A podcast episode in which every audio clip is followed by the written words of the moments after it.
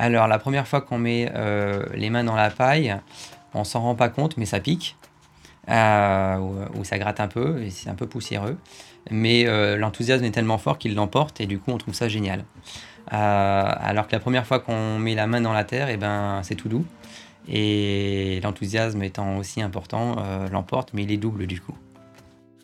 Bienvenue chez les archiculteurs. Je vous propose de vous installer pour une petite heure de voix qui se mêlent et d'idées qui se démêlent, le tout brodé soigneusement avec un fil rouge. Aujourd'hui, on rencontre les archiculteurs de pleine terre, ceux qui construisent avec des matériaux géosourcés. La terre crue bien sûr, mais aussi la pierre. Un artisan, une archisane, une ingénieure et des architectes ouvriers. Ensemble, on parlera du plaisir de travailler la terre, de l'évidence de l'utiliser, mais aussi des contraintes et des enjeux actuels. Et puis des idées reçues sur la construction en pierre. On commence donc la discussion avec Elia Mangani, diplômée d'architecture depuis deux ans. Elia travaille aujourd'hui sur des missions d'architecture, mais aussi sur le chantier, en tant qu'ouvrière terre crue. Bah, ça m'a rappelé quand j'étais enfant, quoi, et que je passais des heures dans le jardin avec euh, à faire des sculptures avec la gadoue et genre vraiment, enfin, c'était le juste euh, vraiment du, des sensations euh, bah, positives quoi. Donc ça s'accompagne aussi de travaux qui sont pas du tout agréables comme voilà piocher, pelleter pendant des heures, transporter des seaux, déplacer des tas de terre et tout ça qui est vraiment pas euh, pas particulièrement plaisant, mais, euh, mais vraiment euh, toucher la terre, pouvoir travailler un matériau sans mettre de gants, avoir voilà cette, ce rapport au matériau qui est vraiment du fait de l'expérience. Tu sais, en mettant en œuvre, si on est à la bonne humidité, tout ça, c'est, c'est, très agréable. quoi.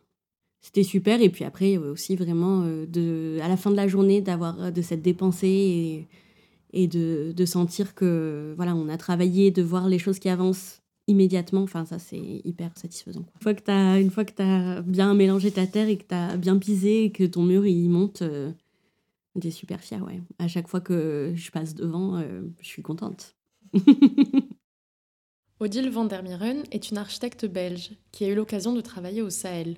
Euh, au Sahel, c'est une évidence. Le, les matériaux sont là, le savoir-faire est là, les gens sont euh, baigner là-dedans, euh, la plupart euh, un peu moins les citadins, mais tous les, mais ils ont, enfin voilà, les, la plupart de, des, amis, des familles que je connais ont de la famille en dehors de la ville, et donc déjà enfant, moi j'ai des, amis qui me disaient, ben, moi quand j'étais petit, je construisais les greniers avec mes grands-parents, donc ça fait partie, comme ici en Belgique, on sait, voilà, je sais pas euh, rouler à vélo quand on est petit, c'est vraiment euh, instinctif. Et après, euh, c'est peut-être un peu plus difficile en ville parce qu'on a un peu moins accès aux matériaux et parce que il faut, il faut que les, techniques évoluent et s'adaptent à, une société contemporaine qui n'a pas les mêmes attentes. Mais c'est pas devenu difficile. Non, il y a un beau potentiel sur lequel on peut repartir justement une bonne base et, euh, tout, tout, est là euh, et toutes les avancées euh, technologiques de recherche sur ces matériaux permettent vraiment de répondre aux questions que suscite l'architecture en terre entre autres. voilà, il y a certains points faibles auxquels il faut pallier. il faut bien faire attention. On dit toujours des bonnes bottes et un bon, un bon chapeau. Ça reste les points les points les plus délicats et auxquels il faut répondre. Et il y a des réponses euh, diverses et variées. C'est ça qu'on voit dans le livre aussi, c'était de pouvoir montrer au grand public et, même entre nous, acteurs de la construction, qu'il y avait plusieurs techniques, plusieurs façons d'utiliser la terre, plusieurs façons de faire des toitures et euh, plusieurs, euh, plusieurs choix en fonction du contexte où vous allez vous situer et de la disponibilité des matériaux et plusieurs esthétiques aussi, et plusieurs budgets, parce que les gens n'ont pas forcément les mêmes portefeuilles. Donc il faut qu'on puisse répondre euh, à toutes les demandes. Odile a fondé l'association Fact Sahel Plus, un réseau pour mettre en relation les acteurs de la construction en terre au Sahel. Donc le premier pays, c'était le Sénégal, mais ensuite on est parti au Niger, et ça paraissait vraiment une évidence euh, sur place.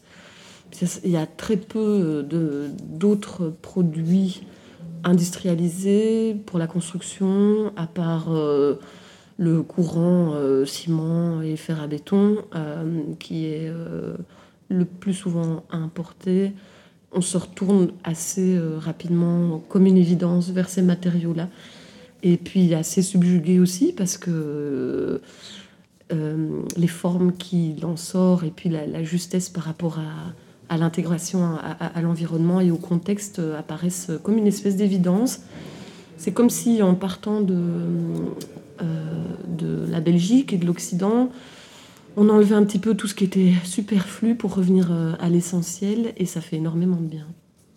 Au Niger, il y avait plusieurs techniques qui était très répandu partout en ville, en brousse, un peu comme une espèce de leitmotiv où tout forgeron pouvait faire un portique euh, métallique et euh, tout maçon euh, pouvait faire un, mur en, adobe. Et la construction sans bois pouvait faire les coupoles et, les, et les voûtes nubiennes, ce qui était quand même là par contre un savoir-faire plus précis.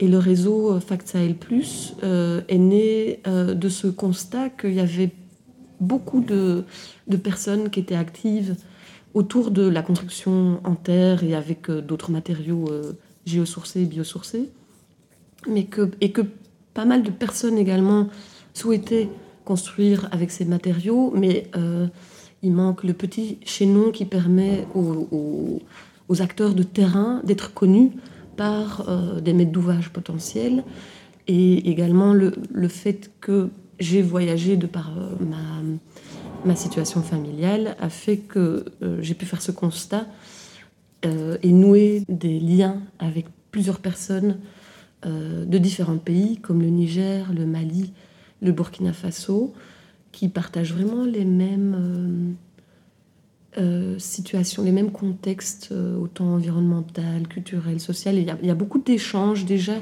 les, cultures sont très mélangées entre les pays, ils voyagent beaucoup, il y a beaucoup de cousinage.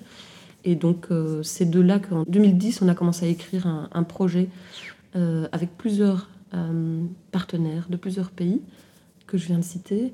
Et petit à petit, on a commencé à créer cette, cette amitié qui, en 2017, s'est concrétisée par la création de ce, réseau pour vraiment mettre en lien à la fois les acteurs de terrain, parce qu'on se sent vraiment plus fort euh, et moins isolés. C'était tous des acteurs qui travaillaient, qui luttaient, qui, étaient passionnés par ce qu'ils faisaient, mais c'est vrai qu'ils ne se rendaient pas compte qu'en fait, autour d'eux, il y avait plein de gens qui faisaient ça aussi. Quand on est ensemble, ça nous donne beaucoup, de, beaucoup plus de, courage. On peut euh, échanger euh, les, données techniques également, échanger nos points de vue qui ne sont pas forcément toujours les mêmes, mais toujours avec cette passion. Et on peut communiquer, c'est vraiment ça l'idée aussi, c'est communiquer avec un public euh, varier et, donner, euh, pouvoir donner les infos.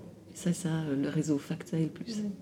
Et c'est l'idée aussi de ce livre, justement Exactement, ce livre, c'est pouvoir donner un, outil à tous les acteurs de, terrain pour convaincre tout public. Le, livre à destination vraiment d'un public varié.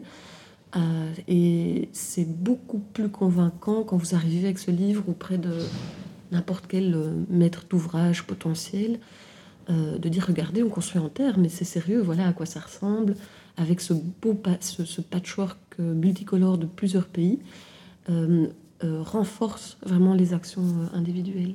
Et c'est pour ça, moi, que je crois en Factael, c'est parce que je pense qu'on est plus fort ensemble et qu'il n'y a pas une solution. Il y a plusieurs solutions à différentes échelles. Aurélie Vissac est ingénieure-chercheuse chez Amaco, un atelier de recherche, conseil et formation sur les matières naturelles. Sur la Terre, il y a, quelque chose qui est important, c'est ce changement d'échelle-là. Euh, c'est-à-dire ce passage-là, si, on, dit que tout Paris doit être en terre, ou toutes les rénovations de Paris doivent être en terre plutôt qu'en béton, il y a un changement d'échelle à opérer qui est nécessaire. Et là, il y a de la recherche à faire pour, euh, justement pour que, de la recherche, de la formation, etc., pour que ça puisse, pour que ça puisse être possible et accessible euh, que la Terre soit pas seulement à l'échelle artisanale, mais qu'elle puisse aussi être à des échelles un peu plus conséquentes. Et les deux sont complètement compatibles et, peuvent avancer en parallèle sans souci. Bah, disons que certains pensent que c'est pas compatible et puis d'autres oui. Et je crois que voilà, ça pas. Je sais pas si c'est, je sais pas à quel point c'est conciliable, mais en tout cas nous on pense que c'est vraiment que c'est vraiment des chemins parallèles et, qui s'alimentent en fait l'un et l'autre et qui sont et qui sont et qui sont que les deux les deux chemins sont bons à prendre. Elia Mangani. Donc là, on, on arrive quand même à un moment, euh, à un moment, je pense, où l'urgence, elle est l'urgence climatique et l'urgence même euh, sociale, elle est assez importante pour qu'on essaye de rallier un peu les forces, quand même de- des deux groupes qu'il y a euh, chez les terreux. Il y a ceux qui sont vraiment euh, très engagés pour que ce soit du hyper local et du hyper vernaculaire et du hyper traditionnel et qui du coup refusent de travailler avec des entreprises de béton quoi et de ciment et qui et qui veulent pas justement que ça se ça rentre dans une filière industrielle comme ça peut l'être comme c'est en train de se développer parce que ils disent que ça on va perdre en fait l'essence même de la terre qui est enfin voilà qui a quand même euh, des qualités euh, de dingue quand elle est mise en œuvre euh, traditionnellement puisqu'il faut engager beaucoup de gens et tout ça. Et ensuite tu as des gens bah, qui sont du coup un peu plus qui ont une vision globale de promotion du matériau avant tout, quitte à faire des concessions sur sa mise en œuvre en mettant des adjuvants euh, ou euh, en le mettant en œuvre comme parement et non pas comme structure, euh, avec des techniques plus industrielles. Donc ça, c'est un peu les deux voies. Moi, j'ai l'impression qu'on a un moment où il faut qu'il y ait tout le monde qui s'active à fond pour que, pour que ça prenne une, place correcte et qu'on développe ce matériau le plus possible. Dans, voilà, quitte à faire des concessions, mais dans une certaine mesure. Quoi. Enfin, c'est c'est comme, comme à chaque fois, il faut connaître un peu ses limites. François Streif est architecte, chargé de mission construction en terre et éco-construction pour le parc naturel régional des Marais du Cotentin et du Bessin. Développer une, une filière en restant sur des positionnements euh, trop, trop radicaux, euh, de mon point de vue, euh, c'est probablement euh, faciliter l'ouverture euh, enfin, l'ouverture de la porte pour que ces grands groupes-là s'emparent des choses très, très, rapidement et à leur sauce, quand ils y sont contraints.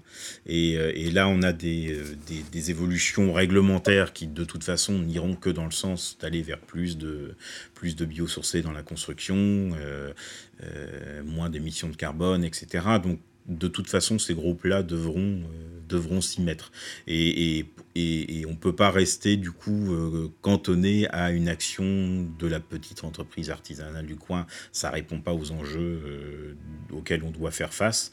Et, si on ignore ces groupes-là, eux sortiront l'artillerie lourde quand ils seront euh, de toute façon contraints de le faire sur le plan euh, réglementaire. Euh, et donc on a tout intérêt à, accompagner, accompagner ça, à être présent, de manière à ce que ce que les petits artisans, les petites filières euh, qui se sont structurées autour de, l'éco-construction des écomatériaux ont mis du temps à, mettre en place, à travailler, etc. Si elles veulent pas se faire bouffer, voilà, elles ont tout intérêt à, être présentes et à se, faire entendre au, maximum, donc euh, pour euh, à se structurer, à se regrouper aussi, pour que leur voix soit entendue et surtout que ce que les grands groupes mettront en place ne, leur soit pas imposé à elles et qu'elles puissent poursuivre euh, la manière de travailler dont elles ont, euh, envie et, qu'elles ont mis du temps à, constituer, etc. Donc c'est une question qui n'est pas, est, pas simple du tout. On ne peut pas ignorer que ces groupes-là s'y intéresseront tôt ou tard et développeront des choses. Donc à nous d'être vigilants à ce que nos pratiques, euh, qu'on essaye d'être les plus vertueuses possibles, ne soient pas phagocytées, voire empêchées par ce que développeront les grands groupes. Mais ça veut dire travailler aussi avec eux. Ça ne veut pas dire les ignorer ou ne faire que les euh, diaboliser. Euh, ça veut dire qu'effectivement, il faut accepter du compromis, de la, de, de, la, de la relation, du dialogue avec ces, avec ces groupes-là. Construire euh, avec l'humain, c'est évidemment, évidemment quelque chose de, de tout à fait sain et logique, mais par rapport aux besoins de, de, de logement que l'on a, par rapport à la, manière dont la construction se produit aujourd'hui, ça, impli- ça impliquerait plus qu'une révolution dans l'acte de construire. Si on voulait changer le système, voilà, c'était donc ça c'est un projet politique que je, je, dans lequel je, je, rentrerai pas là dans, dans, ce, dans cette interview, mais donc on peut toujours espérer cette révolution, ça c'est libre à, chacun de s'investir là-dedans, mais voilà, d'une manière pragmatique, vu le nombre de logements qui sont produits, on pourra pas tous les construire de la, d'une manière très vertueuse en associant les habitants. C'est pas, c'est pas possible. D'ailleurs, ça ne correspond pas forcément à ce que la plupart des gens qui construisent aujourd'hui euh, veulent, souhaitent, euh, etc. Donc, on, voilà, on, on, peut toujours, euh, et, les entreprises qui veulent travailler euh, les architectes qui veulent travailler euh, de cette manière-là peuvent le faire, évidemment. Euh, très, continuer à le faire, c'est très louable. mais si on veut répondre, donc c'est peut-être 3, 4 maisons qui vont se construire localement sur ces principes-là, mais je regardais les chiffres par rapport à la, Normandie d'où je viens et dans le cadre de la, conférence pour la frugalité heureuse, c'est 16 000 maisons individuelles qui sont construites à l'échelle de la région hein, en, en Donc, 3-4 euh, maisons par an contre 16 000 par an, euh, on ne répond, pas, on répond pas raisonnablement euh, à la question. Donc, il, faut pouvoir jouer sur ces, sur ces différents, différents tableaux.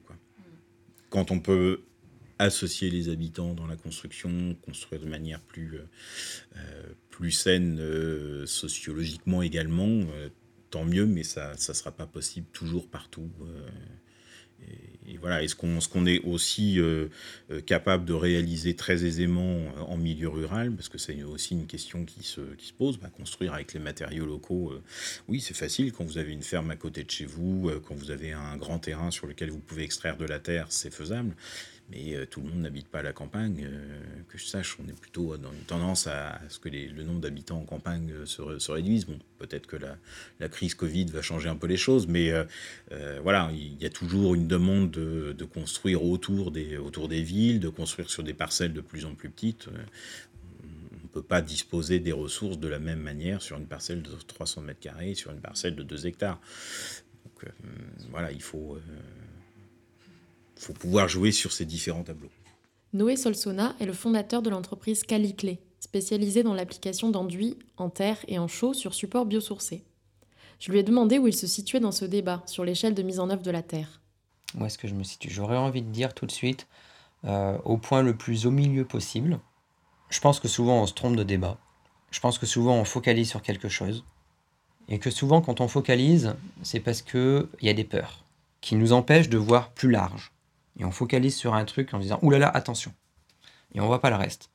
Et du coup, c'est toujours compliqué euh, euh, de trouver une réponse juste quand on voit qu'un seul point et qu'on voit pas un ensemble de choses. Donc c'est pour ça que je dis que souvent on se trompe de débat.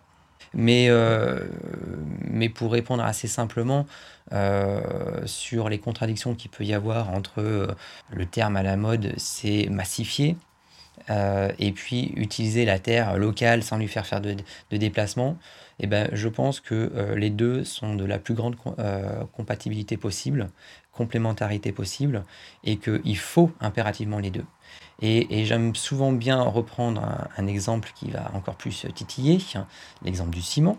C'est pas parce qu'il y a Bouygues et Eiffage qu'il n'y a pas de petits maçons euh, qui font un, peu de béton, même sans bétonnière, dans leur brouette, parce qu'ils ont trois parpaings imposés et que ça valait même pas la peine de sortir la brouette et qu'il y avait un, demi-seau de ciment et, trois de, de, gravier à mettre. Euh, et c'est toute une question d'échelle en fait. C'est pour ça que je dis vraiment on se trompe de sujet je parlais de peur, mais, mais après la peur, il y a l'ego, bien sûr, il y a la reconnaissance. Hein. Pour ça, quand je, quand je dis on se trompe de sujet, en fait, le sujet, c'est pas la Terre, le sujet, c'est l'humain derrière tout ça. Euh, peut-être que voilà, on est, on est à une étape où, où en fait, euh, notre génération, globalement, est beaucoup plus consciente des enjeux écologiques et de ce que ça représente de construire différemment en termes euh, sociétal. Et du coup, on va peut-être pouvoir faire un truc, quoi.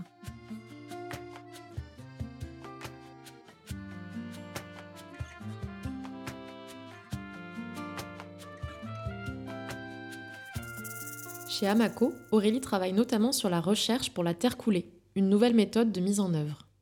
Alors, terre coulée, c'est une technique qui est expérimentale, c'est-à-dire qui est très récente en fait, qui s'est, euh, qui s'est développée, euh, on va dire, ces 10-15 dernières années. L'idée première de la, de, la, de la terre coulée, c'est en fait de, de réutiliser toute la, toute la chaîne de production, en fait, la ligne de production du béton de ciment, donc euh, avec les centrales à béton, euh, les camions toupies, etc., les banches, d'utiliser quasiment le même matériel, mais de couler de la terre et pas du béton de ciment. Donc ce qu'on va appeler le béton d'argile. Et donc il y a, donc je disais c'est une technique expérimentale. L'idée c'est d'utiliser la terre des, de préférence la terre des fondations euh, qui sera souvent reformulée euh, pour qu'elle puisse couler facilement dans les banches avec, peu d'eau pour la liquéfier.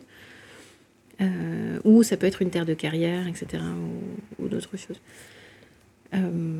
Donc cette terre, elle est, elle est mélangée donc à de l'eau, à du sable, souvent des graviers, voilà tout ce qui peut rentrer dans sa composition. Et puis donc elle est mise en œuvre du coup en liquide coulé dans les banches. Et puis pour le décoffrer, elle est, elle est souvent décoffrée. Et donc pour qu'elle soit décoffrée, il faut que la, terre, la terre elle se tienne. Donc là, il y a plusieurs solutions. Soit on, y met, on la stabilise au ciment, par exemple. Euh, donc c'est quelques pourcents de ciment qui vont simplement permettre de décoffrer euh, une fois que le ciment a fait sa prise. Euh, et ensuite, la terre, elle tient vraiment parce qu'elle sèche. Donc on décoffre, la terre n'est pas encore sèche, on décoffre pour qu'elle puisse sécher. Et puis il y a d'autres techniques qui, sont à l'état de recherche, notamment sur des armatures qui, sont, qui seraient dans, le coffrage en fait, sur lequel on vient couler la terre. Donc des armatures qui peuvent être métalliques ou, ou en fibre végétale, donc roseau, bambou, etc. Ou, tasseaux de petits tasseaux de bois qui permettent en fait de, de décoffrer tout de suite euh, le, la, terre pour qu'elle puisse sécher. Et une troisième voie, c'est de recherche qui existe, qui peut être euh, superposée aux deux premières. C'est de réussir justement à couler de la terre en utilisant le moins d'eau possible, donc euh, de jouer sur la, sur la, la formulation fine, donc d'un point de vue chimique, pour, que, pour utiliser le moins d'eau possible en fait, à, à, même à consistance égale.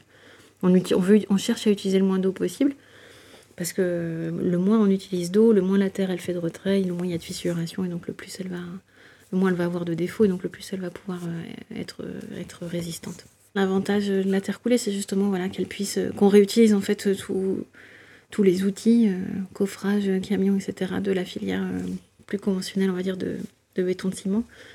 Et donc, ça, ça, c'est vraiment une technique qui permet ce changement d'échelle, là, qui permet d'être que, que, les grandes entreprises, ou, enfin de quelque taille ce soit d'ailleurs, puissent l'approprier et la, reproduire sur chantier. Euh, et le gros avantage, c'est aussi voilà, sa rapidité sur chantier en fait, de, de mise en œuvre qui permet justement ce changement d'échelle. François Streif. Mais je trouve qu'on a effectivement peut-être un peu trop eu tendance à, mettre de côté tout, euh, le savoir-faire euh, traditionnel euh, euh, et qui a probablement maintenant à faire un travail de se réinspirer d'une partie, euh, comme on s'inspire aussi dans les conceptions de, la nature, des formes biologiques, etc., pour développer de nouvelles choses, eh ben de, s'inspirer de ces techniques traditionnelles, de ces savoir-faire traditionnels, de ces matériaux traditionnels, peut ouvrir à une forme de, à la fois de maintien des savoir-faire traditionnels et aussi d'une innovation euh, qui, est relativement intéressante. Et puis on s'aperçoit qu'effectivement, beaucoup des matériaux euh, naturels que l'on utilise aujourd'hui dans l'éco-conception, dans l'éco-construction, euh, sont souvent des matériaux naturels qui ont été utilisés euh, de manière très simple et très évidente dans le, dans le patrimoine. Donc les passerelles me semblent évidentes je ne serais pas forcément radical en disant que ça n'est que ça. Euh, on peut avoir aussi évidemment besoin d'innovation, mais euh, cette, innovation euh, pure aujourd'hui, à mon avis, il faut vraiment qu'elle se, qu'elle se, qu'elle se voit sous l'angle ou qu'elle s'imagine sous l'angle du, du bénéfice aussi environnemental. Qu'est-ce que, que ça va apporter et qu'on ne soit pas dans, dans une, innovation un peu, un peu aveugle sans avoir ce, ce, ce recul ou ce, ce, retour ou cette interrogation en tout cas sur l'impact qu'elle va avoir sur, ne, sur, notre environnement. François est aussi à l'origine de COP Bauge, un projet qui s'inscrit dans le cadre des actions de l'Union européenne visant à créer un matériau de construction en développant le marché de la bauge, une méthode de mise en œuvre traditionnelle réadaptée aux enjeux actuels. Ma COP Bauge, c'est ça typiquement.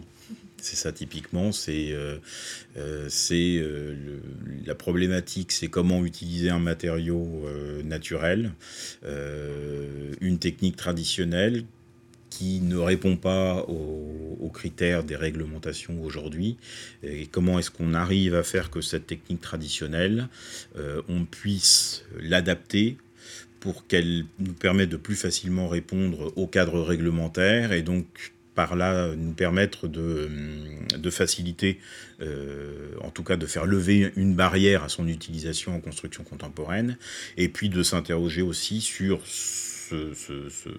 sa technique elle-même, la manière dont elle se pratiquait, euh, et qu'est-ce qui était acceptable ou pas possible de faire autrement par le, par le passé et comment aujourd'hui, dans notre contexte sociétal, qu'est-ce qu'on est capable d'accepter de cette technique et comment est-ce qu'on fait évoluer cette technique pour la rendre plus compatible avec nos, nos préoccupations aujourd'hui? COB Bauge, euh, un, acronyme pas très compliqué. COB veut dire Bauge en anglais. Donc, comme c'est un projet euh, euh, franco-anglais, on a associé les, les, deux mots, donc qui consiste à moderniser cette technique de la Bauge. Donc, la bauge, c'est un mélange de terre, de fibres végétales et d'eau, un mélange plastique qui généralement était mis en œuvre, en tout cas en Europe, à la fourche directement sans coffrage sous forme de, strates ou de levées euh, qui font à peu près entre 60 et 80 cm de hauteur qu'on laisse sécher et enfin qu'on découpe euh, après quelques jours de séchage, qu'on laisse sécher ensuite deux à trois semaines avant de remonter une levée suivante, qu'on construit sur le même principe. Donc des, des temps de séchage entre, entre chaque étape de réalisation qui, qui sont assez longues. Ce sont des murs qui sont massifs, hein. euh, c'est entre 50 et 70 cm d'épaisseur, donc des, des, une quantité de matière à, à, mettre en œuvre assez conséquente, donc qui permet de constituer des murs euh, massifs et porteurs.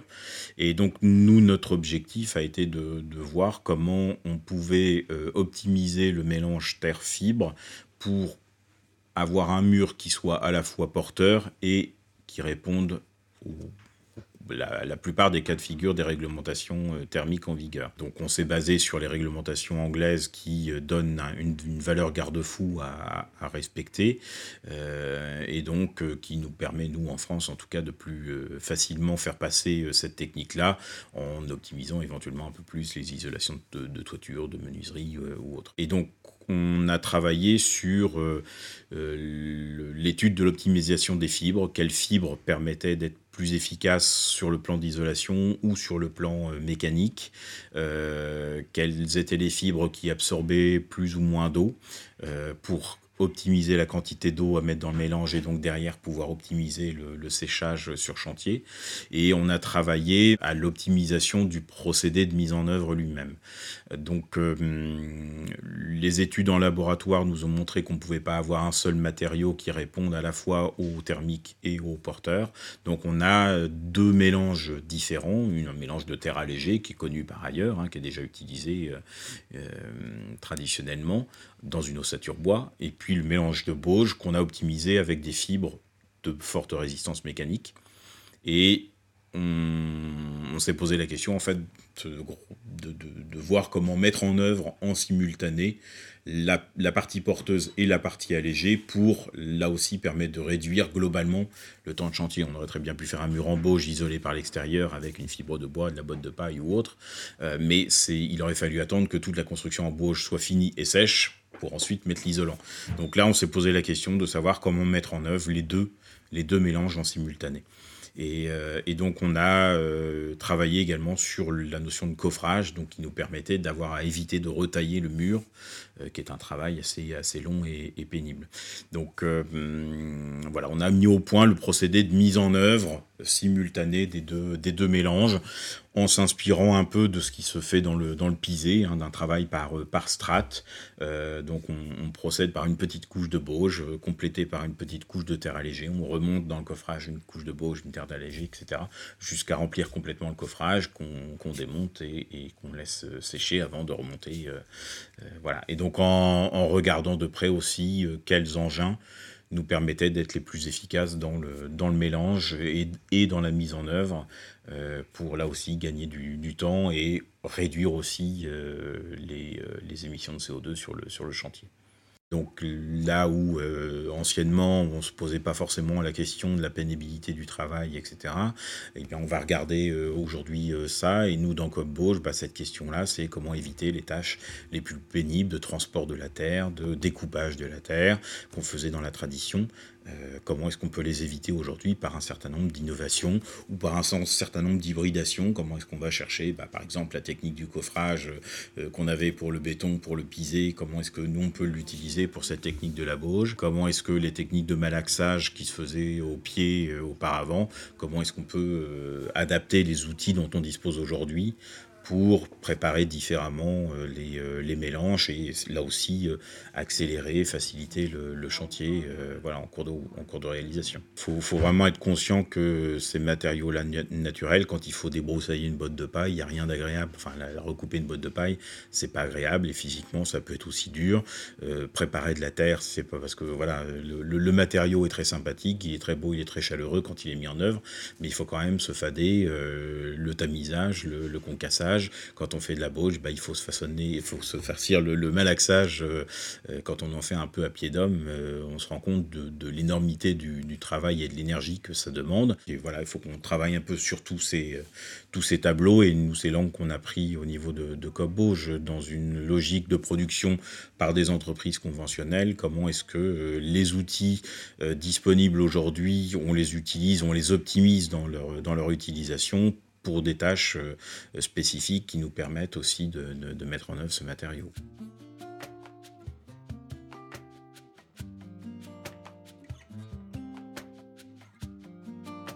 Noé Solsona. Il y a une grande différence entre on fait sa maison et du coup ça dure un an, deux ans, trois ans ou plus, et on en fait euh, son métier pour la vie. En fait, euh, on a très peu d'enduiseurs qui en font leur métier d'une vie parce que c'est un métier euh, épuisant, et donc on a besoin de trouver des solutions pour nous économiser.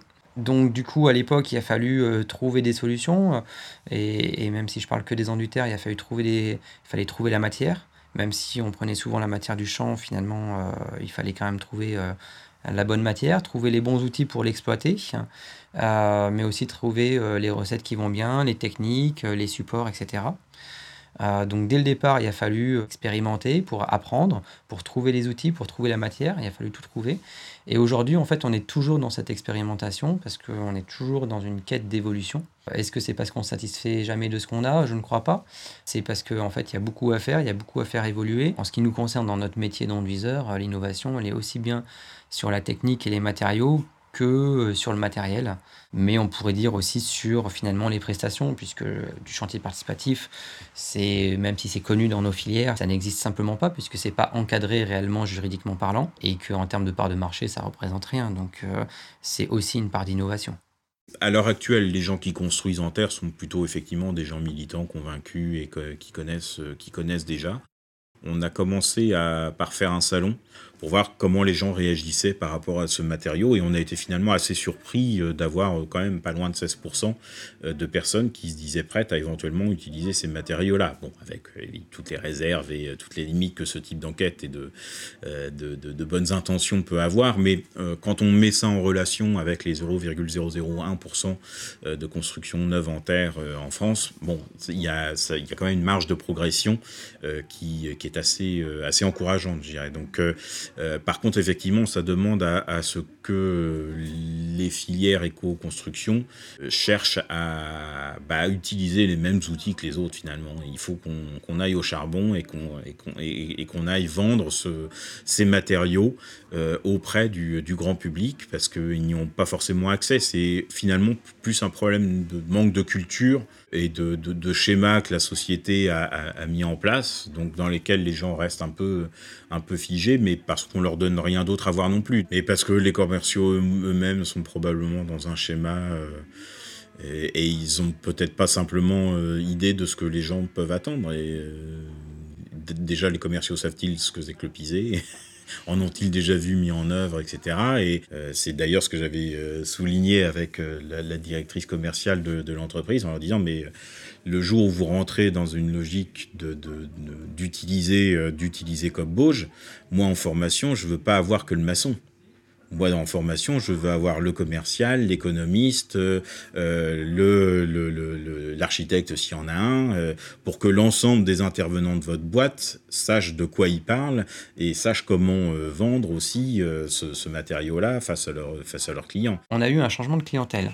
Effectivement, au début, jusqu'à il y a encore pas très longtemps, on avait vraiment une clientèle militante, euh, convaincue, euh, je dirais motivée, même si bien souvent c'était pas du tout des clients fortunés. Ça voulait pas dire qu'ils regardaient pas le prix, mais en fait ils cherchaient quelque chose et à l'époque il n'y avait pas grand monde qui le faisait.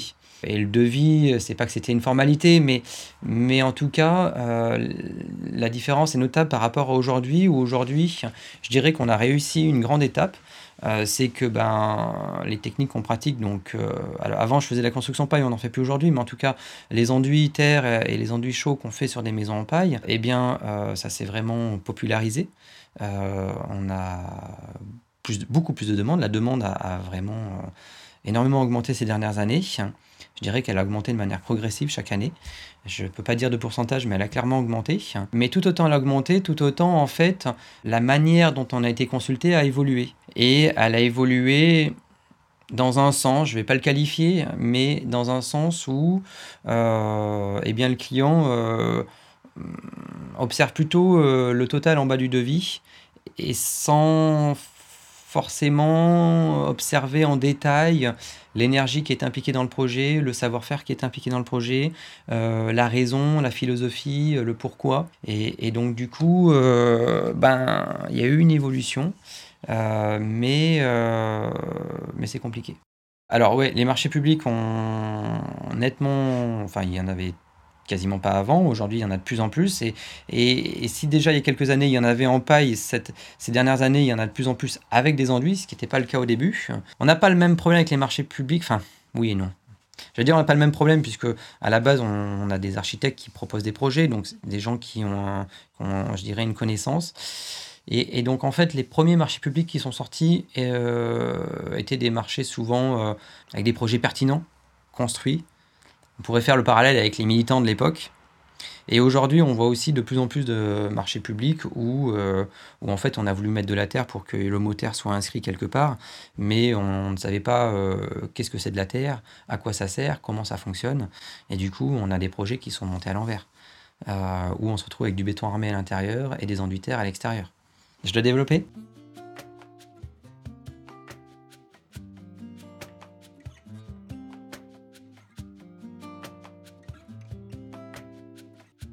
Elia Mangani. Donc il y a plusieurs points positifs. D'un point de vue de, de l'impact carbone, c'est super puisqu'il n'y a pas du tout de cuisson. Donc euh, les seules choses qui sont à prendre en compte, c'est ce qu'on dépense pour euh, excaver et pour transporter. Donc quand on est dans une région où il y a déjà des bonnes terres, euh, c'est très peu. et ensuite, vraiment, en, par rapport à l'habitat, ce qui est et par rapport à l'usage du bâtiment, ce qui est très intéressant, c'est toutes ces capacités de régulation hygrométrique. Donc, euh, vu que l'argile euh, euh, absorbe l'humidité et perspirant, ça permet de d'avoir des habitats qui se régulent tout seuls. Et avec des mm, dispositifs complémentaires, on peut vraiment avoir des maisons hyper performantes en termes énergétiques et avec en plus, moi je trouve que c'est très beau quoi. Donc ça rajoute quand même quelque chose à, sa maison de, de pouvoir euh, la modeler euh, vraiment comme on en a envie. Et au niveau des enduits terre, par exemple, euh, ce qui est super, c'est que dans le temps, si ça se dégrade, pour réparer, c'est super facile. Et même pour le piser, il y a quand même pas mal de...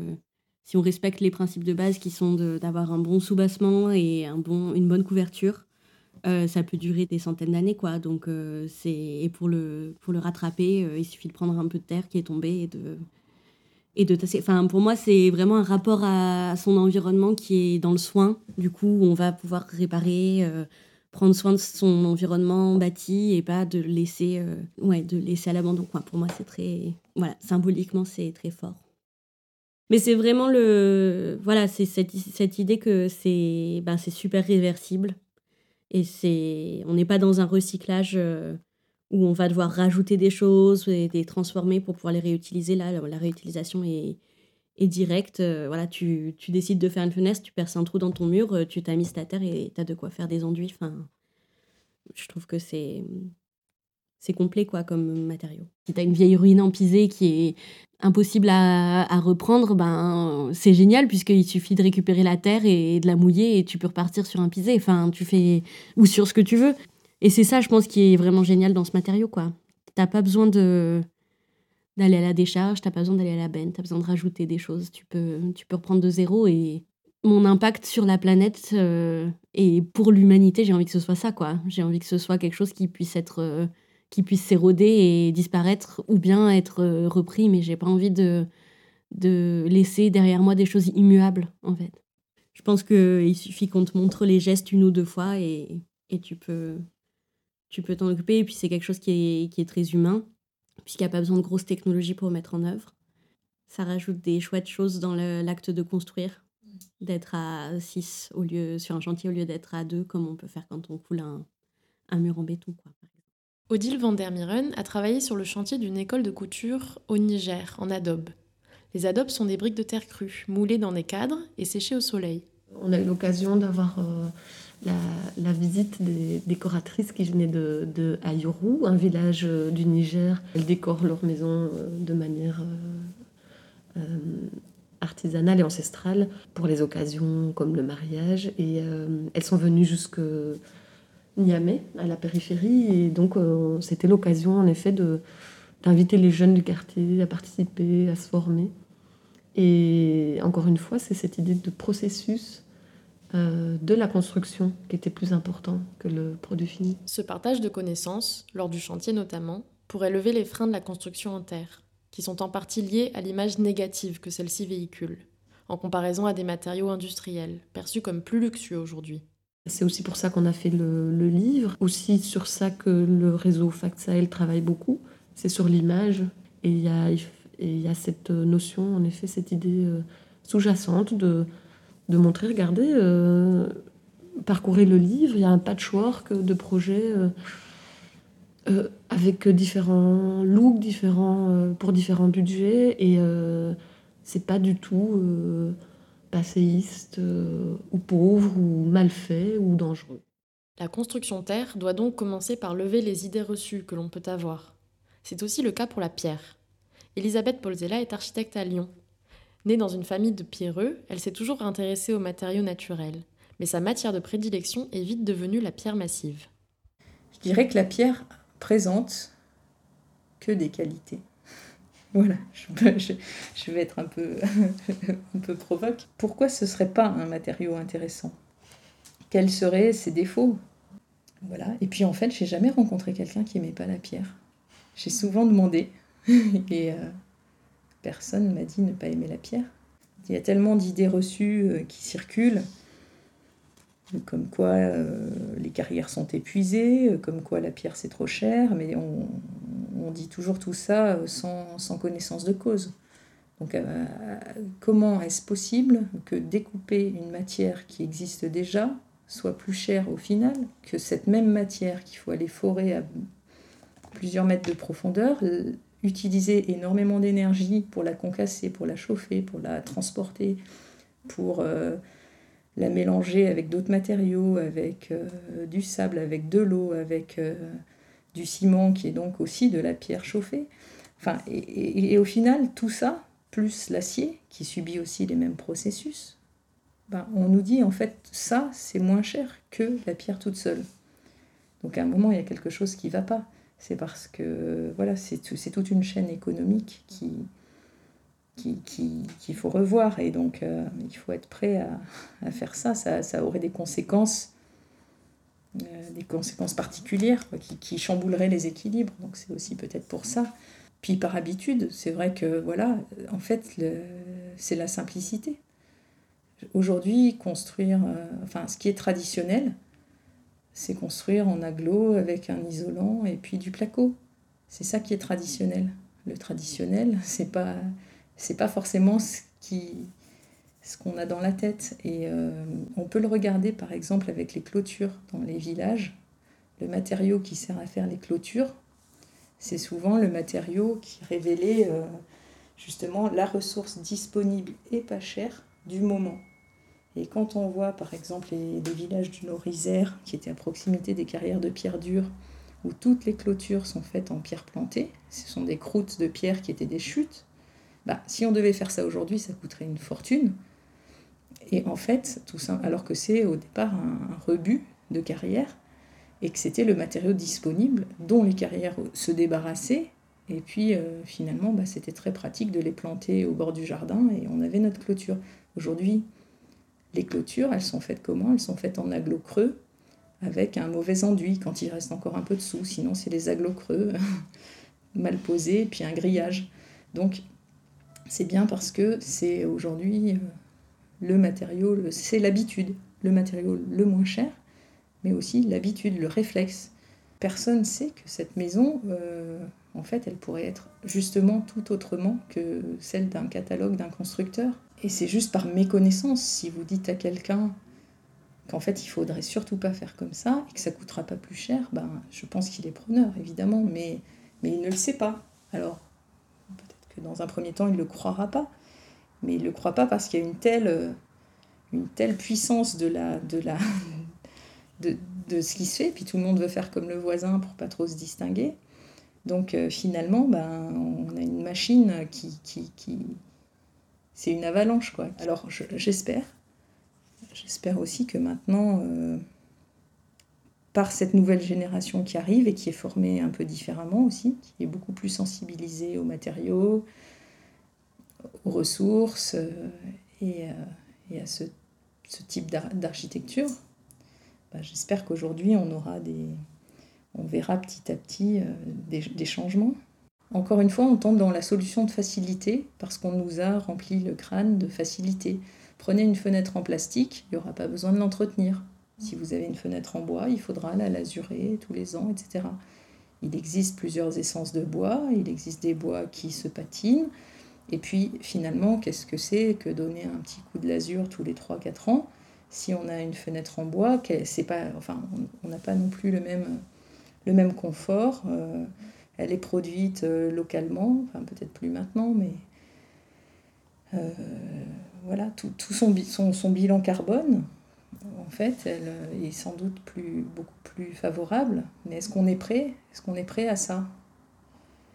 Ou est-ce qu'on se dit finalement la fenêtre en plastique, bon, elle vient de, loin, mais tant pis, je ferme les yeux parce que je sais qu'au moins euh, elle va durer. Sauf que non, elle va jaunir, elle, va, elle aura aussi d'autres. Euh, voilà, elle aura, aussi d'autres euh, faiblesses. Mais, voilà, est-ce qu'on est prêt à un moment à, succomber à, cette facilité euh, sous prétexte de, retrouver justement une économie locale et puis aujourd'hui, on est aussi euh, dans, un monde, alors peut-être que ça changera aussi, mais où, il faut, où on ne sait plus attendre.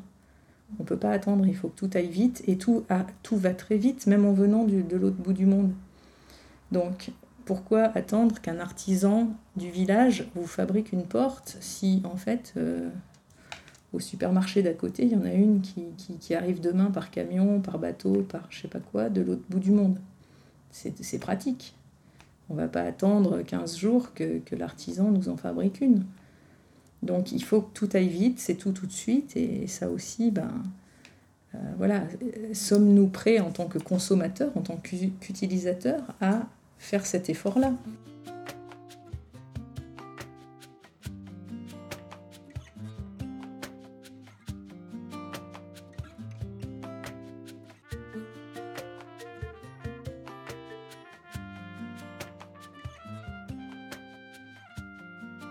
Nos clients, souvent je me dis, nos clients devraient faire une formation avant de construire.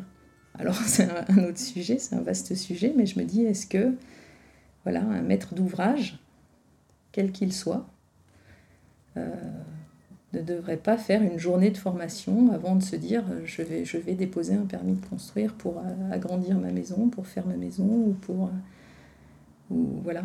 Est-ce que, est -ce que ce serait pas nécessaire simplement pour pour sous-peser euh, les enjeux d'une construction? Parce que je suis sûre que si on disait au, que même pour une moindre petite extension, bah, faire attention justement au choix des matériaux, euh, moi je le fais aussi parce que je, vois bien, quelquefois à l'agence on fait des petites extensions, des petites rénovations, des toutes petites choses. On fait aussi des, bâtiments publics, des choses plus grosses, mais à l'échelle du quotidien, les gens ne savent pas et, ils sont capables de vous mettre euh, de la mousse de polyuréthane sur un mur empisé parce qu'on leur a dit que c'était super et que vous verrez, ça sera lisse, blanc, propre et que vous pourrez coller votre faïence dessus. Et, voilà, donc il faut simplement euh, expliquer. Et en fait, on, et voilà, c'est, c'est, pas la faute de ceux qui savent pas, c'est à ceux qui savent de, d'aller porter la, la, bonne parole, peut-être. Voilà, c'est une question de réflexe, d'habitude et de, donc de facilité. C'est-à-dire qu'un bâtiment en pierre a beaucoup plus de, de chance, même un bâtiment en pierre raté sera toujours mieux qu'un bâtiment pas en pierre, enfin raté, qu'est-ce que ça veut dire Mais je dirais qu'un bâtiment même maladroit, s'il est en pierre, il est pardonné. Il arrive toujours à, s'intégrer avec un existant, avec des mitoyens. Et puis, c'est aussi euh, donc l'utilisation, bien sûr, je l'ai dit, hein, d'un matériau durable, d'un matériau local, d'un matériau euh, pérenne. Euh, c'est aussi une question constructive, justement, parce qu'à un moment, c'est soumis à, l'empilement, à la gravité. Ben, on ne peut pas, à un moment, si on dispose mal une pierre, elle tombe, on le voit tout de suite. On évite davantage, je dirais, des erreurs de construction, puisque les choses se voient, elles se corrigent, elles se réparent. Si on a une fissure, elle, est visible également, donc on peut, on peut mieux entretenir aussi sur le long terme des réparations, des remplacements de pierres. On est aussi sur, euh, je l'ai dit et ça je le répète parce que c'est vraiment quelque chose qui m'a beaucoup ému, sur, sur une fierté de tous les acteurs du bâtiment. Aujourd'hui, sur un chantier en pierre, les, les, entreprises de maçonnerie me disent tous mes gars veulent aller sur ce chantier, tout le monde veut faire ça, parce que c'est une. Voilà, c'est retrouver en quelque sorte l'essence de leur métier. J'ai remarqué cette fierté, et pas seulement chez les maçons qui, construisent directement, mais aussi chez les autres acteurs du, chantier qui, côtoient qui interviennent sur de la maçonnerie en, pierre. D'un seul coup, ils sont, ils sont transposés en quelque sorte dans, je sais pas, dans une autre euh, dimension. On a oublié que c'était possible, parce qu'on nous a peut-être mis dans la tête aussi que c'était plus possible. Ou est-ce que c'est parce qu'on a perdu l'habitude, on a, tout simplement oublié? Propose à quelqu'un de faire sa maison en pierre plutôt que la faire en aglo creux. Personne m'a dit non. Bien sûr que la question du prix, c'est le, sujet. C'est oui, d'accord, bien sûr que j'adorerais, mais combien ça coûte? À partir du moment où la différence de prix est quasi nulle, euh, parce qu'encore une fois, c'est une question après de, c'est une question générale. Ça conduit à faire des choix différents, peut-être d'optimiser un peu plus euh, les surfaces, les ouvertures, les, formes, etc. Mais, encore une fois, c'est parce que on, a l'abondance qu'on est dispendieux dans, l'architecture. On a la facilité et l'abondance, alors on n'optimise pas. Finalement, quand on l'adage qui dit quand on n'a pas de pétrole, on a des idées, ben, c'est aussi voilà, c'est aussi par la par, par des choix euh, rigoureux et enfin, la construction en pierre impose ces choix rigoureux. Et, et pour moi, c'est aussi un garde-fou. C'est loin d'être limitatif. Hein. On a fait des bâtiments elliptiques, on a fait des, bâtiments circulaires, on a fait des bâtiments de toutes formes et de tout, avec des, des écritures de façade complètement différentes à partir de, à partir de pierre. Donc euh, ça ne veut pas dire que tous les bâtiments se ressembleront et qu'ils seront tous cubiques avec des fenêtres rectangulaires, pas du tout. Le transport aussi, on en fait tout un plat. Si on transporte la pierre sur 200 km, mais c'est rien du tout, parce que c'est d'un point A à un point B, sans autre intermédiaire. Mm. Donc euh, c'est rien comparé aux autres matériaux qui, qui circulent bien plus, mais dont on s'en rend pas compte parce qu'on parce qu'on est allé les acheter à côté. Mm. Sauf qu'avant d'arriver dans le coffre d'une voiture ou d'un camion, euh, ça c'est pas arrivé tout seul dans le magasin. Donc euh, voilà, il faut, vraiment. Euh, il y a un aspect pédagogique, un aspect réflexe. Et à partir du moment où on prouve que c'est possible, moi, j'ai jamais, jamais vu de réticence. De toute façon, aujourd'hui, la, construction, c'est un des secteurs les plus énergivores avec les transports. donc voilà. Donc on est en termes d'énergie consommée, en termes de, matière aussi, on est dans, de toute façon dans le secteur du bâtiment, on est dans un secteur dispendieux. Donc le levier déjà il est énorme. Il faut savoir que pour faire un mètre cube de pierre mise en œuvre, il faut 1,5 mètre cube de matière brute. On considère que en gros les chutes, les carissages, etc. Pour un mètre cube fini de béton, c'est 6 mètres cubes de matière au départ. Tous les matériaux sont justes à partir du moment et sont essentiels à partir du moment où ils sont utilisés à bon escient. Donc en fait, ma, question c'est pourquoi ne pas faire en pierre ce qu'on pourrait faire en pierre? C'est-à-dire ce, que ce qu'on fait par habitude, par commodité, avec d'autres matériaux qui sont plus dispendieux, pourquoi ne pas les faire, ne pas faire avec la pierre? Et si le risque qui, qui était sous-jacent à la question, c'est de dire on va épuiser la planète, en fait non, on l'épuisera bien moins faisons l'expérience. faisons l'expérience pendant dix ans. On est loin, loin, loin, vu les ressources et les quantités, on est loin d'épuiser la planète. Et de toute façon, on l'épuise quand même.